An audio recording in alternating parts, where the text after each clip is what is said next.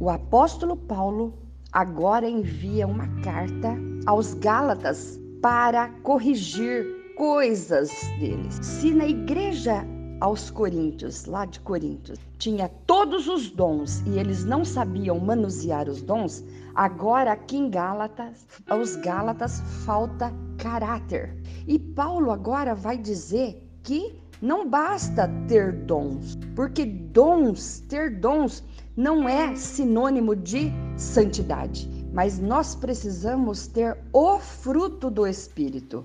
Esse sim mostra a santidade, porque dons serve para engrandecer a obra de Deus, a igreja, tá? Vários dons.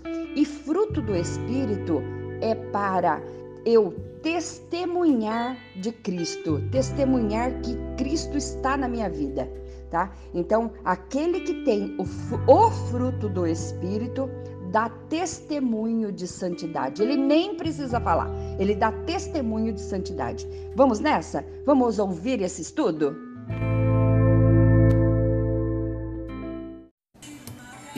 Bom, vamos estudar um pouquinho é, as cartas de Paulo. E hoje a gente vai estudar fruto do Espírito. Paz do Senhor, Kelly, boa noite, graça e paz para você, shalom para sua vida. Então, nós vamos abrir a nossa Bíblia na palavra de Deus que está em Gálatas, capítulo 5, versos 16 a 16. Mas deixa aberto aí para a gente meditar desde o 13. Mas eu vou ler do 16 ao 26 que é muito conhecido sobre o fruto do Espírito, o fruto do Espírito. Então, são ainda parte dos estudos das cartas de Paulo, agora aos Gálatas. Mas depois a gente vai voltar em 1 Coríntios. Digo, porém, andai em espírito e não cumprireis a concupiscência da carne, porque a carne cobiça contra o espírito e o espírito contra a carne, e estes opõem-se um ao outro, para que não façais o que quereis. Mas se sois guiados pelo Espírito, não estais debaixo da lei, porque as obras da carne são manifestas, as quais são adultério, fornicação, impureza, lascívia, idolatria, feitiçaria, inimizade, porfias, emulações, iras, pelejas, dissensões, heresias, invejas, homicídios, bebedices, glutonaria e coisas semelhantes a estas, acerca das quais vos declaro que já antes vos disse que os que cometem tais coisas não herdarão o reino de Deus.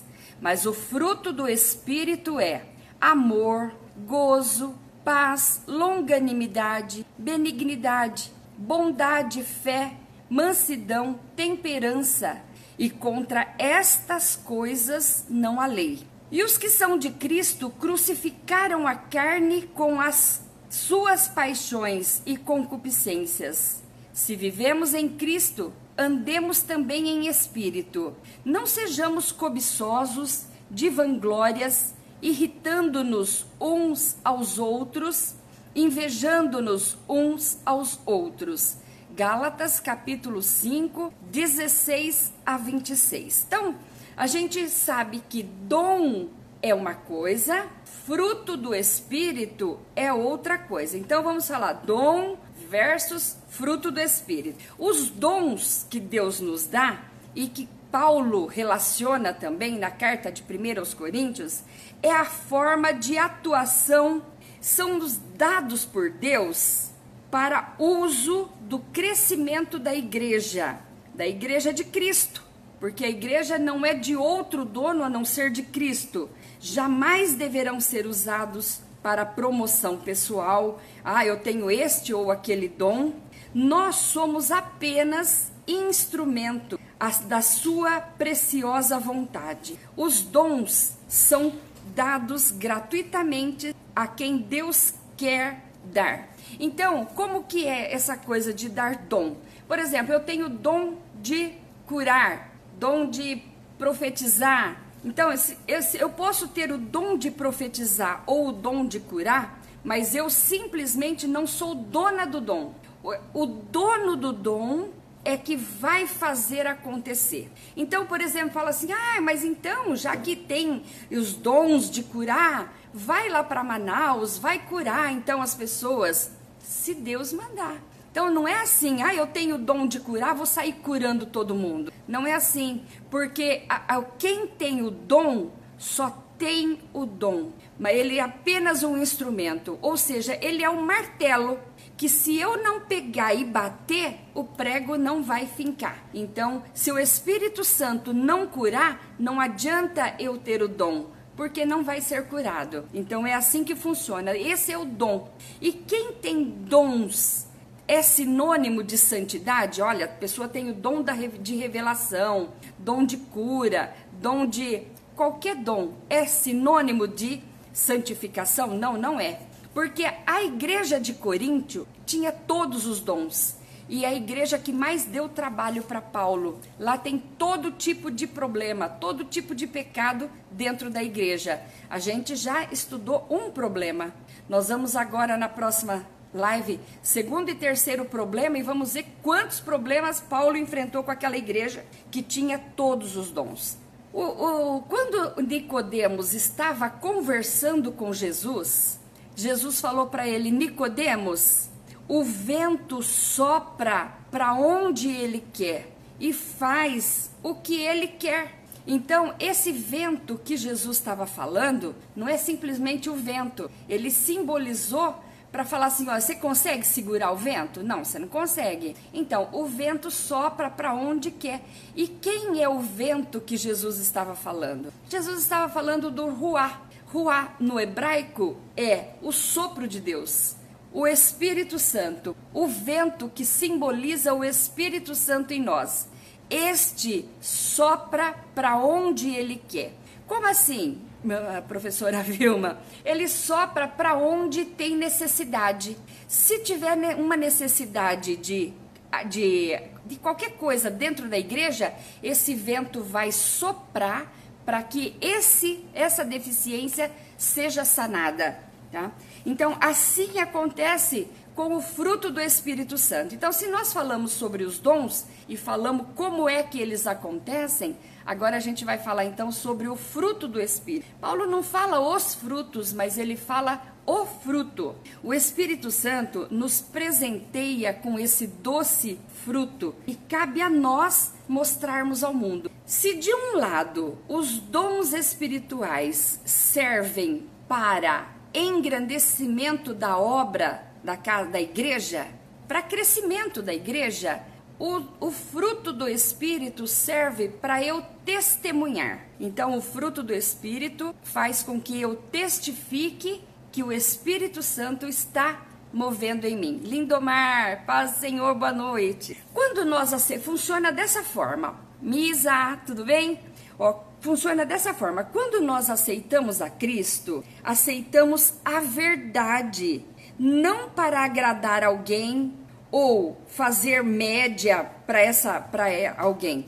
Quando nós aceitamos de verdade, não para agradar ou para fazer média para alguém, mas quando nós aceitamos a Jesus Cristo de verdade, ele nos batiza com o Espírito Santo e com fogo. Nós já temos live aí de, de, das cartas de João e vimos que João Batista disse assim: Olha, eu sou o que batiza com água, mas vem um que vai batizar com o Espírito Santo e com fogo. O que significa ser batizado com o Espírito Santo e com fogo? Significa que eu recebo o Espírito Santo e já começo a entender melhor a palavra de Deus, já começa a não ser tão difícil para mim entender, porque o autor entra dentro de mim. Então eu já começo a entender mais a palavra de Deus, saber mais o que ler, como. Então, Jesus batiza com o Espírito Santo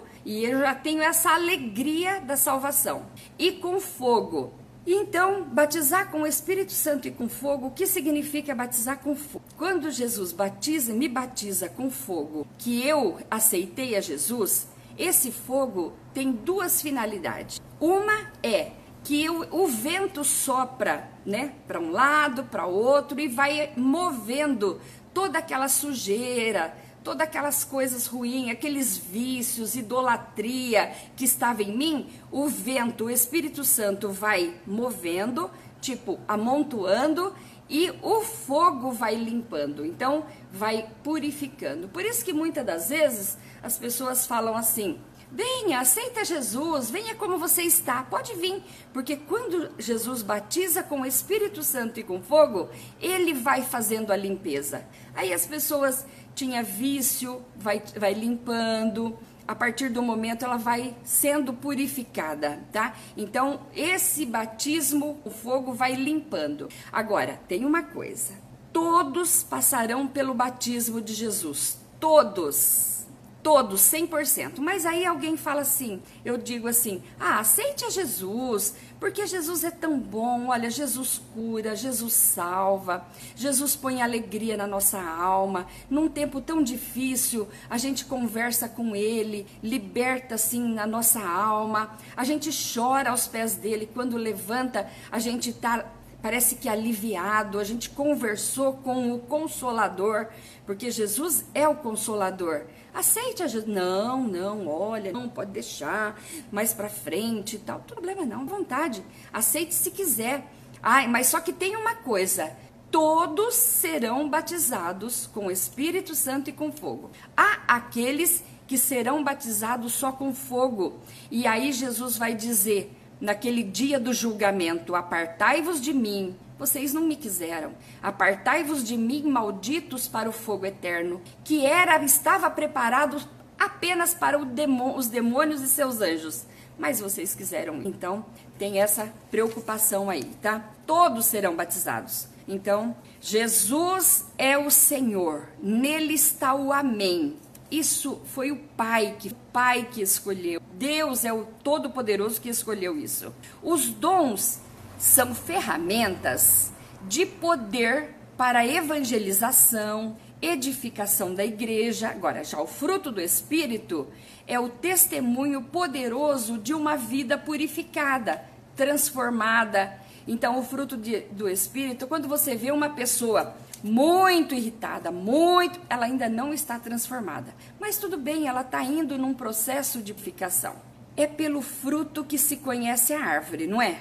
Somos templos do Espírito Santo, portanto, devemos ser submissos e deixar que Ele nos molde para que nosso testemunho revele Jesus Cristo em nós.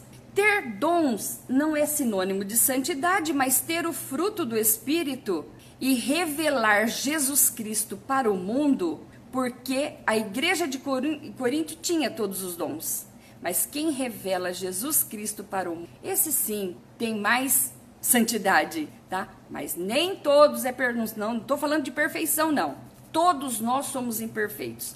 Davi foi imperfeito, Abraão imperfeito, Jó imperfeito, todos nós, Jonas imperfeito, todos nós somos imperfeitos. Temos que ser temperados sempre. Os coríntios usavam bem os dons, tinham todos os dons usavam os dons de modo muito bem desarraigado, muito mau uso, fazia mau uso. E os Gálatas, eles usavam a liberdade de forma. Então, se a igreja de Coríntios usava os dons de forma equivocada, errada, e Paulo teve que corrigir, os Gálatas, aqui nesse em Gálatas, não é uma igreja só, mas é a região da Galácia, usavam a liberdade de forma errada.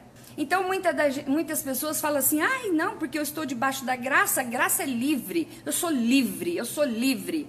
Livre, o que, que é liberdade? O que é ser livre? É exatamente o que a igreja das, da Galácia não sabia o que era.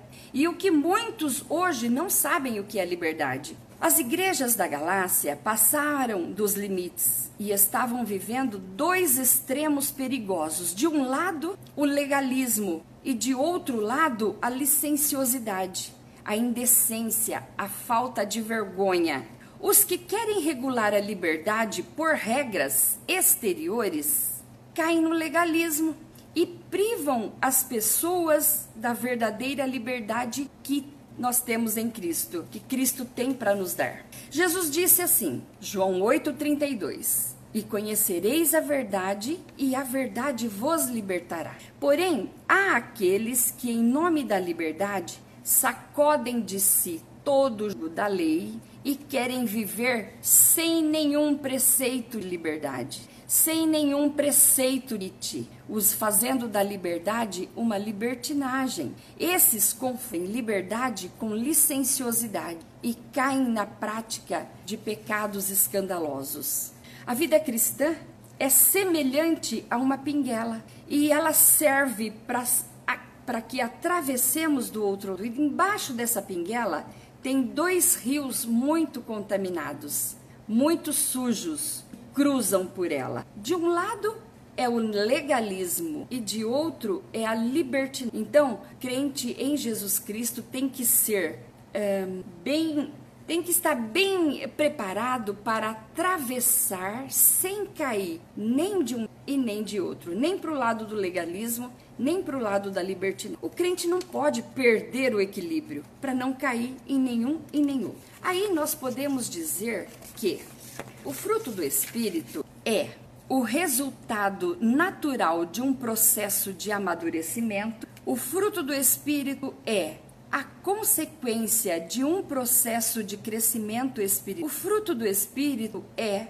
posto dentro de nós como se fosse uma nota dada pelo professor, como resultado da regeneração, a fim de mostrarmos Cristo ao mundo. Em Gálatas 5, verso 13 diz: Porque vós, irmãos, fostes chamados à liberdade. Não useis então da liberdade para dar ocasião a cá, mas servi-vos uns aos outros por amor. Aqui se destaca três verdades. Primeira verdade: a liberdade cristã não é uma licença para pecar. A licenciosidade desenfreada não é liberdade, porque desemboca na escravidão dos desejos carnais. João 8,34 diz: Respondeu-lhe Jesus: Em verdade, em verdade vos digo que todo aquele que comete pecado é servo, é escravo do. Então, que liberdade que há em comete pecado? Se ele é um escravo do pecado? A, a palavra liberdade para o mundo lá fora é: posso abortar, posso usar drogas, posso praticar sexo, corpo é meu, tudo é meu, não é mesmo? Não é assim que se diz? Mas o apóstolo Paulo diz assim: não é assim não. Quer que estes, o apóstolo Paulo quer que as pessoas pensam assim, que pensam dessa forma, saibam que isso não é liberdade, e sim escravidão. Por exemplo, a pessoa que aborta, ela fica escrava de um sentimento de remorso pela vida toda. Muito mais ainda quando ela cair a ficha dela. Não é liberdade isso. Para os tais, não há lugar no céu.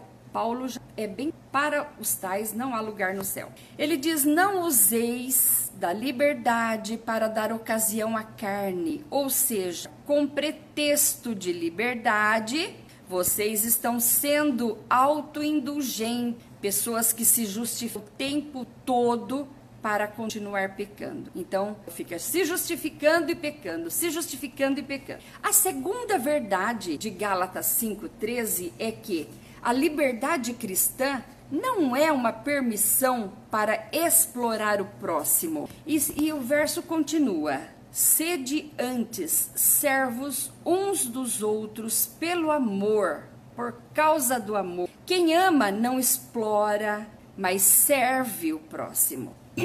Como na parábola do bom samaritano que Jesus explicou. O cristão não agride o próximo e nem passa de largo quando vê o próximo caído, necessitando, agonizando. E também ele também não é que ele assim ele vai passar de largo para não se envolver com os feridos. Ele se envolve, o cristão, aquele a pessoa que tem amor ao próximo se envolve. Então, mas ele vê também não, ele não só passa de não passa de largo, ele se envolve, ele vê, se aproxima, cuida e Jesus falou, não é só do amigo, até daquele que for inimigo, até daquele que te causou. Somos livres em nosso relacionamento com Deus. Essa liberdade custou o sangue de Jesus. Foi quando o véu se rasgou de alto. Muitas das vezes a gente fala assim: ah, liberdade, sou livre, livre. Não é livre para fazer as coisas materiais, desejos carnais, não. Nós somos livres para entrar na presença de Deus livre para entrar no Santo dos Santos, falar com Deus. E Jesus falou assim: ó, quando você chega lá, tudo que pedir em meu nome eu faço. E mas agora, se, da mesma forma que nós somos livres para entrar na presença de Deus, a gente é escravo aqui na horizontal com uns com os outros, nos relacionamentos. Por isso que a gente está aqui sempre servindo, sempre pensando no próximo, não é mesmo? E é assim que tem que ser. A terceira verdade de Gálatas 5,13 é que a liberdade cristã não é uma autorização para ignorar a lei. Tem gente que diz, ah, Novo Testamento, a lei acabou, aboliu, acabou, encerrou. Não, senhor. Tá? Nós não podemos ignorar a lei. Nós não podemos ignorar os escritos de Moisés, a Torá, os profetas. Nós não podemos, porque eles são a base de. E a lei não foi abolida. O próprio Jesus falou: Eu não vim aqui para estragar toda a lei, não. Eu vim aqui para cumprir. Então, ele cumprindo a lei, ele estava nos ensinando. E ele falou assim: Olha, se vocês não conseguirem, é só me chamar. Eu... Aí, Gálatas deixa eu aqui se é Gálatas. Gálatas, o verso 5, o 14 é: Porque toda a lei se cumpre em um só preceito, a saber, amarás o teu próximo como a ti mesmo. E o que significa isso? É que nós não somos aceitos por Deus por guardarmos a lei. Aí, então agora eu vou guardar a lei e pronto, já estou salvo. Não, mas eu guardo a lei porque o Senhor me salvou. Então eu guardo a lei, porque fomos salvos e o Espírito Santo nos capacita a guardar. A palavra de Deus diz para aqueles que acham que não tem lei. O Espírito Santo nos motiva a obedecer os mandatos. E em Apocalipse 22, 14 diz: Bem-aventurado aqueles que guardam os mandamentos, para que tenham direito à árvore da vida e possam entrar pelas portas. Olha, meu irmão, lembre-se de uma coisa: o que fez Adão e Eva ser excluído do paraíso foi a falta de guardar o mandamento do Senhor, o, man, o, que o Senhor mandou fazer. Tudo a lei. O apóstolo Paulo identificou dois perigos que atacavam as igrejas da Galácia. Dois. Primeiro, é passar da liberdade para a escravidão. A pessoa acha que tô livre, posso fazer o que quer e, a, e cai na escravidão do pecado. O segundo é transformar a liberdade, aquela liberdade que Cristo veio para nos dar, em licenciosidade. Posso tudo, faço o que eu quiser, a falta de vergonha. Então, nós não podemos transformar essa liberdade. E temos que primeiro entender que é a liberdade. A liberdade é entrarmos na presença de Deus, coisa que não se podia. Então, hoje nós somos livres para entrar no Santo do Santo. Então, a liberdade é vertical. A escravidão é horizontal, nós uns com os outros. Como que isso é possível? A resposta é Gálatas 3, verso 2 diz que é pelo Espírito Santo. Tudo é possível quando o Espírito Santo que está dentro de nós nos capacita, nos orienta, nos ajuda. Só Ele pode manter-nos verdadeiramente livres. Não adianta você dizer, vou me controlar, vou comer menos. Não adianta. Eu vou agir assim ou agir assado, você não vai conseguir. A gente não consegue sozinho. Porque quem controla o nosso espírito é o Espírito Santo Deus. Então, tudo que eu preciso, tudo que eu tenho deficiência, dificuldade em fazer, eu tenho que ir para o Espírito Santo que está em mim. Aliás, fomos batizados né, com o Espírito Santo, por quê? Para isso. Gálatas 3 e 2 diz: Quando cremos em Cristo, o Espírito Santo passa a habitar dentro de nós. Somos o templo do Espírito Santo. Gálatas 5, verso 16, 18 e 25. Antes, Gálatas 4, 29 diz: Somos nascidos segundo o Espírito, como Isaac. Isaac é fruto do Espírito. Ismael é fruto da carne. Então, Paulo cita isso para a igreja de, da Galácia. O Espírito Santo nos dá a certeza da salvação. Gálatas 4, verso 6.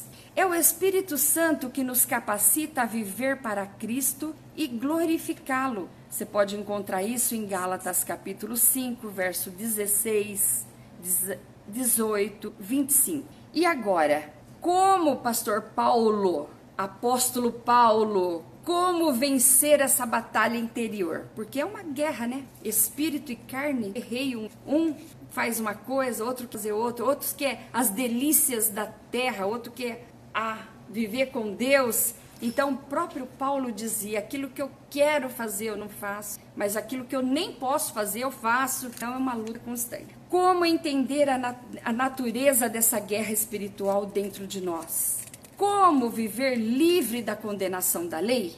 Gálatas 5, 16 e 17 diz: Digo, porém, andai em espírito e não cumprireis as concupiscências da carne. Porque a carne cobiça contra o espírito e o espírito contra a carne, e estes opõem-se um ao outro, para que não façais o que quereis. Gálatas capítulo 5, verso 16 e 17. Então, a única maneira de triunfar ou vencer sobre os apetites carnais, seja ele qual for, é andar no espírito. Da parte da carne surgem pressões transversais, ou seja, diferentes traçados. Eu estava indo aqui, estava certinho, mas de repente veio para cá. Então, traçados transversais entram e a gente desvia o caminho. Então, para isso, Paulo fala assim: quando acontece isso, usa força pneumática.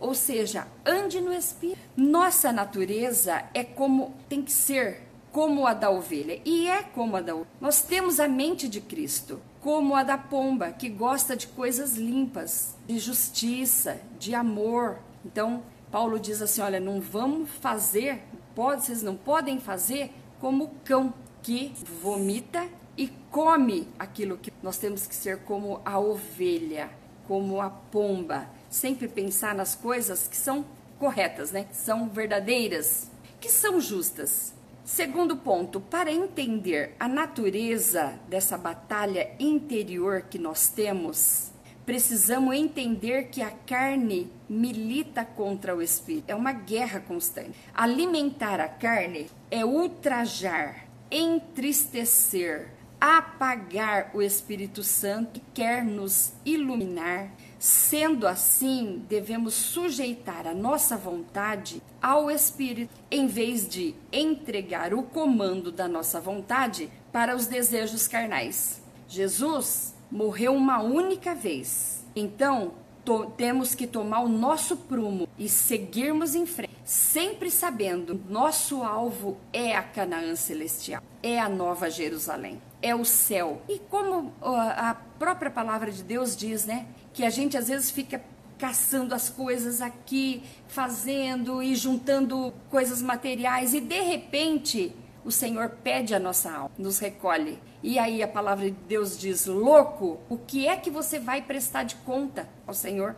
Então nós temos que pensar na nossa vida espiritual também. Terceiro ponto é para viver livre da condenação da lei, precisamos deixar o Espírito Santo nos guiar. Gálatas 5, verso 18 diz: Mas se sois guiado pelo Espírito, não estáis debaixo da lei. É aqui que muita gente se engana e diz que, ah, então se eu não estou debaixo da lei, eu não preciso cumprir nada, não preciso gastar nada.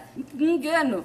Olha, o ladrão, o infrator no trânsito, o matador, o adúltero, estão debaixo de uma lei e o fim deles é a condenação. Se é uma velocidade de 60 e eu andar a 65, eu não serei condenada? Sim, porque tem lei e eu preciso cumprir a lei. Estou debaixo da lei, preciso cumprir. Se o ladrão rouba, mata, ele não vai ser condenado? Vai, sim. Por quê? Porque tem lei. E o que, que a lei diz? Que não pode roubar e não pode matar. E se ele roubou e matou, vai ser condenado. Então, a lei não foi abolida, a lei existe. Jesus nos libertou dessa escravidão e nos deu uma força motriz que nos faz vencer. Aí eu posso escolher não pecar. A lei exige perfeição e condena. O Espírito Santo nos capacita para vencer, dia após dia. Olha o que diz Gálatas 5, 19 até o 21. Porque as obras da carne são manifestas, as quais são adultério, fornicação, impureza, lascívia, idolatria, feitiçaria, inimizade, porfia, emulação, ira, pelejas, dissensões, heresias, inveja, homicídio, bebedice, glutonaria e coisas semelhantes a essa. Quando diz e coisas semelhantes a essa, é porque tem muito mais coisas. Não dá para citar todas, né? Acerca das quais vos declaro como já antes vos disse que os que cometem tais coisas não herdarão Deus. Isso é uma condenação. Os que cometem tal coisa caem, são condenados pela lei. E qual é a condenação? Dito é, não entrará Deus. Depois de falar do conflito, a carne e o espírito, o apóstolo passa a falar sobre as obras da carne. Então, ele fala que há listas de pecados semelhantes a essa. Então, em Romanos, ele cita outra lista de pecados iguais a essa. 1 aos Coríntios, 2 aos Coríntios, Efésios, Colossenses, 1 Tessalonicenses, 1 Timóteo, 2 Timóteo, Tito, tudo ele cita listas como essas pecados. E ele diz: e coisas semelhantes a essa, por mais ainda, não cessa. E mesmo assim, não se esgota, por isso que ele diz: e coisas semelhantes a esta. As obras da carne são classificadas em cinco. Primeiro grupo é os pecados sexuais, causam escândalo. E diz 5,19: Ora, as obras da carne são conhecidas como prostituição, impureza, lascívia, então, pecados sexuais e causam escândalos. Aí depois o segundo grupo é os pecados religiosos que atinge a Deus. O que, que atinge a Deus? Idolatria, feitiçaria, porque a palavra de Deus Lá nos escritos da Torá diz que feitiçaria é uma rebelião e idolatria é você pegar um Deus de barro ou qualquer coisa e dizer que é Deus. E Deus fala: minha glória eu não de Deus só há um Criador. Esses dois pecados, idolatria feitiçaria, são dois pecados que ofendem. Outro, mais pecados sociais agora, também provocam escândalo, que é inimizade, porfia ciúme, iras, discórdia, dissensão, facções, inveja. Esses pecados sociais também causam escândalo. Jesus falou assim: "Num problema não está em pecar, porque você peca, pede perdão, é perdoar. Todo aquele que pede perdão alcança misericórdia. Mas o escândalo, ele disse, ai da quem o escândalo. Esses pecados que provocam escândalo envolve transgressões ligadas ao relacionamento. Então, ofende o próximo. Os pecados pessoais. Então, o quarto grupo é pecados pessoais. Esses atingem o espírito que está dentro de. Então, é bebedice, glutonaria e coisas semelhantes a essas. Esses dois últimos pecados têm com a intemperança ou o abuso, falta de domínio próprio na área da comida, da bebida, todos, todas essas coisas. Então, nós, a gente consegue fazer sozinho? Não. Quem é gordo sabe que é difícil, que não consegue, mas nós precisamos continuar buscando a presença do Espírito Santo e nos ajuda. O quinto desses pecados que Paulo cita é o julgamento para os que vivem na carne. Então ele diz assim, ó, no Gálatas 5, e a respeito dos quais vos de, como já outrora vos previ, não herdarão o reino de Deus os que praticam. Paulo não está falando de um ato pecaminoso, mas sim do ato de pe... Ah, quer dizer que se eu pequei eu vou para o inferno? Não. Se eu pequei, eu tenho um advogado que vai me perdoar. Jesus está sempre lá, sempre, sempre. Agora, se eu permaneço na prática, gosto daquela prática pecar, então é para esses que não no céu. Aqueles que praticam o pecado não herdarão o reino de Deus. aqueles que vivem na prática do pecado e não se deleitam na santidade, não encontrarão no céu. Fruto do Espírito é singular. Acabamos então de falar de coisas que fizemos na carne quando na natureza adâmica. Agora vamos falar do fruto do Espírito que não existia em nós, mas foi colocado quando aceitamos a Cristo como nosso único e suficiente Salvador. Então, Gálatas 5, 22 a 26 diz: Fruto do Espírito é amor, gozo, paz, longanimidade, benignidade, bondade, fé, mansidão, temperança. Contra estas coisas não há lei. Claro que não há lei. Vai ter lei contra alguém que ama? Que lei que existe se uma pessoa dá amor para uma pessoa?